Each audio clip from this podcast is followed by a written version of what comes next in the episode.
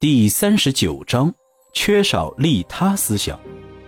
在西方国家有一个普及范围很广的术语——利他主义。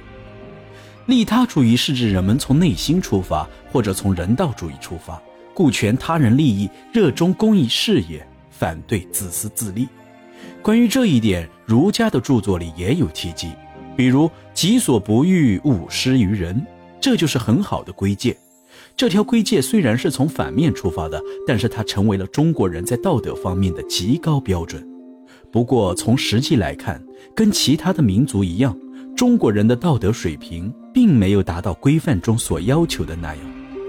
要想看一下他们在实际中到底与理论上的道德规范有多大差距，那就要考察一下他们在生活中的实际表现。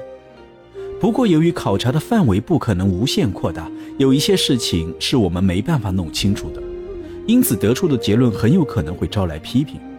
从另外一点来看，关于中国人的很多情况，我们并不了解，或者说了解的不够透彻，所以我们要从这几个方面来对中国人的生活进行详细解析：家庭关系、邻里关系、村与村的关系、与家庭以外的人的关系。人们与朝廷和官员的关系和外国人的关系，和外国人的关系这一点非常重要，所以我把它放在最后来讲，以期吸引大家的目光。还有一点要说的是，后面所说的结论并不是来自我的一时冲动，而是经过我长时间的考察，并且所依据的也是多种事实上的铁证，绝对不能忽视。有一点不要忘了，中国的人口是非常多的。虽然洪水和饥荒是很有效抑制人口增长的因素，并且在中国的各个朝代，这种灾难都会反复出现，但是由于中国人对于开枝散叶的期盼，这些灾难本应起到的作用，在中国却丝毫未见影响。人们总是让自己的孩子很早结婚，然后让他们再生一大堆孩子，而丝毫没有考虑粮食是否足够养活他们。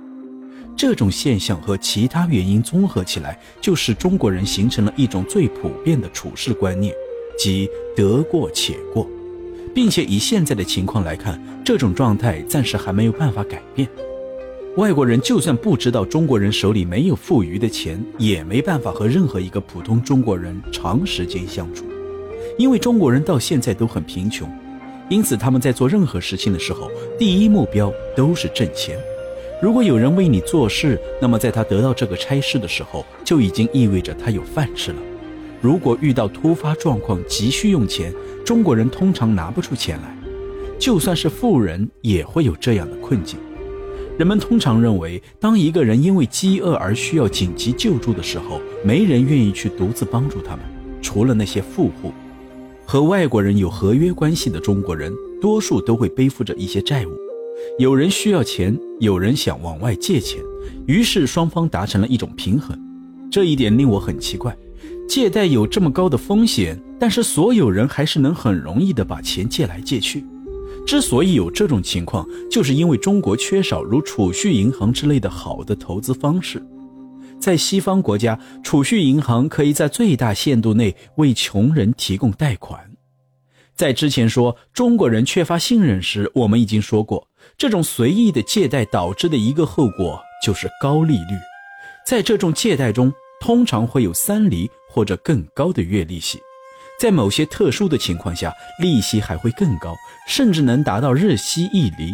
中国最显而易见的状况就是贫穷，并且让人看不到生活的光明。这种情况对人与人之间关系的影响，就连傻子都能看出来。在美国密西西比河谷的某个州，有一位农业部门的官员，他在多年以前曾做过一项报告，关于饲料和猪的产量之间的关系。这位官员做了一项试验，他挑选了两头年龄和体重都相同的猪，然后分开喂养，其中一头每天要喂两磅半的食物，而另一头则每天只喂两磅的食物。结果，多吃食物的那头猪成长得很健康。很迅速，而少吃食物的那头猪则不停地叫唤，索要食物。仅仅是半磅食物的区别，就让一头猪不再叫唤。这很正常。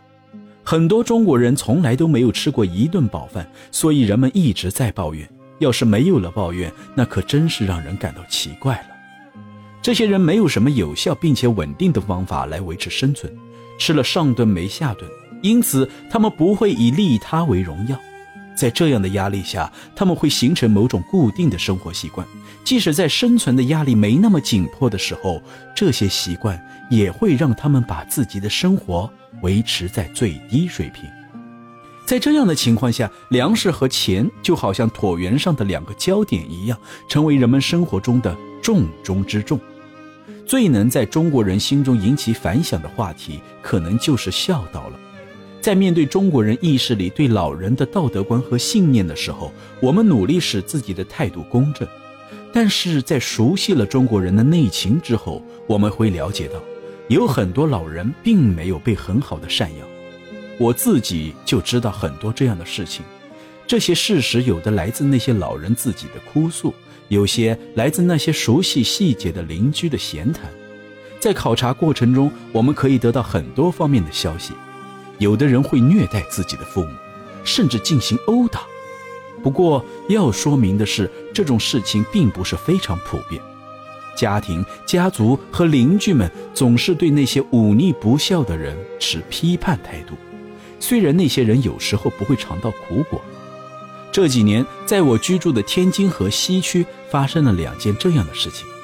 其中一件是一名男子动手打了自己的母亲，然后又向母亲开枪。在大家的指责声中，这名男子离开了家，但是不久之后又回来了。在自己叔叔的引导下，他向母亲赔了罪。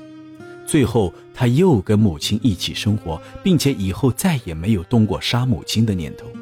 离这个村子几里远有另外一个村子，村中有一个比较富裕的男人。就在前面所说的事情发生几年之后，这个男人用斧子杀死了自己的父亲。原因就是他觉得自己的父亲长了一副穷酸相，给自己丢了脸。最后，这个男人被送到省里审判，然后被判处了死刑。就在向母亲开枪事件发生的同一个镇上，有一个耳聋的男人，他对母亲非常孝顺，在很长一段时间里，人们都在关注着他，就连地方官员也都注意到他了。后来，为了赞扬他的孝顺，地方政府颁给他一块牌匾，让他挂在破屋的门口上。还是在向母亲开枪事件的村子里，有一位老婆婆已经七十二岁了，是从家乡逃难出来的。她的双眼已经失明很多年了，不过她还是坚持自己做饭。为此，她要到很多地方去捡拾麦秆当柴烧，有时他还会自己做些针线活，去集市上换点零花钱。他的生活水平已经达到中国人的最低限度了。他能活这么大年纪，完全是靠邻居们的帮助。其实他自己有两个儿子，而且儿子们对他的生活状况一清二楚。但是两个儿子都没有对他表现出一点同情。他们已经有二十多年没和母亲来往过了。有一位痴迷于探讨道德沦落准则的老太太，她就始终坚持一条标准。合乎现实的就是最好的。对于这条理论，我们从中国人在孝道方面的准则中也可以得出。在一次跟一位有过教育经历的中国人谈话时，我听说了这样的事情：在中国那些有很多兄弟的家庭中，十家有九家都会羡慕富人家的财富。对于这样的结论，我在当时并没有采信。而就在这一天，我遇到的一件事情，其当事人的讲述。很好的验证了这个结论。有兄弟两人，哥哥由于花钱不知道节制，总是处于贫困的状态中。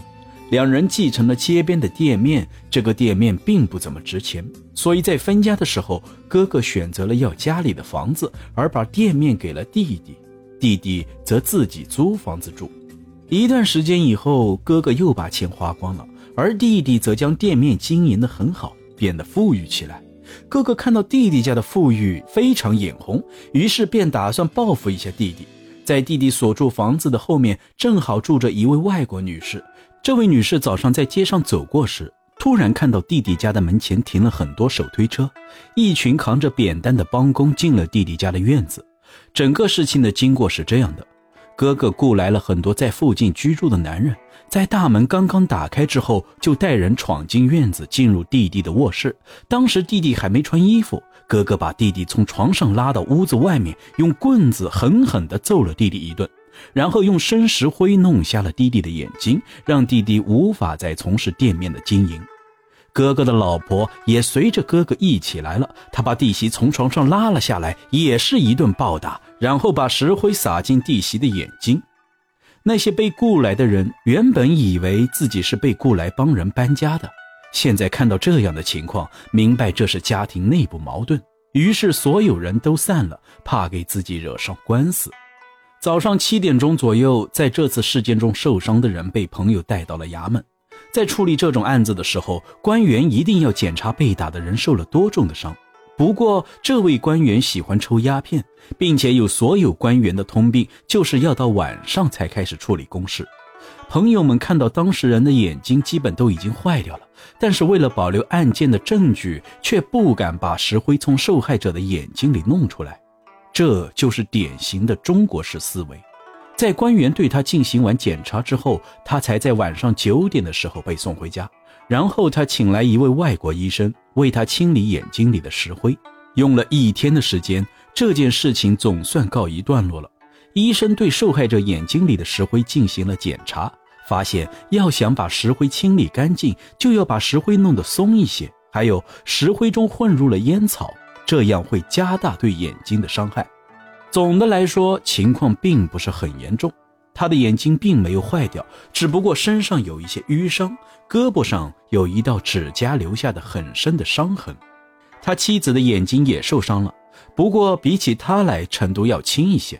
他浑身是伤，并因为长时间的喊叫而把嗓子叫哑了。肇事者们看帮工们都跑了，就盯上了屋子里的东西，能带走的带走，不能带走的全部砸烂。在正常情况下，这样的案子本来用很短时间就能审理完结，但是按照中国案件审理的特点，要做到这一点是不可能的。几个月之后，作者才从那位弟弟的口中得知这一切，而此时这件案子已经被审理过多次，哥哥被关进监狱一段时间，而其他的同案犯都逃走了。在案件中有一些丢失的衣服，到最后也没有找回来。也没有人出面就这些衣服是否被偷作证。也许几个月之后，会有一些无关痛痒的文件对此事做出调解，之后生活还是照常进行。各位听众，本章播送完毕，接下来请收听下集。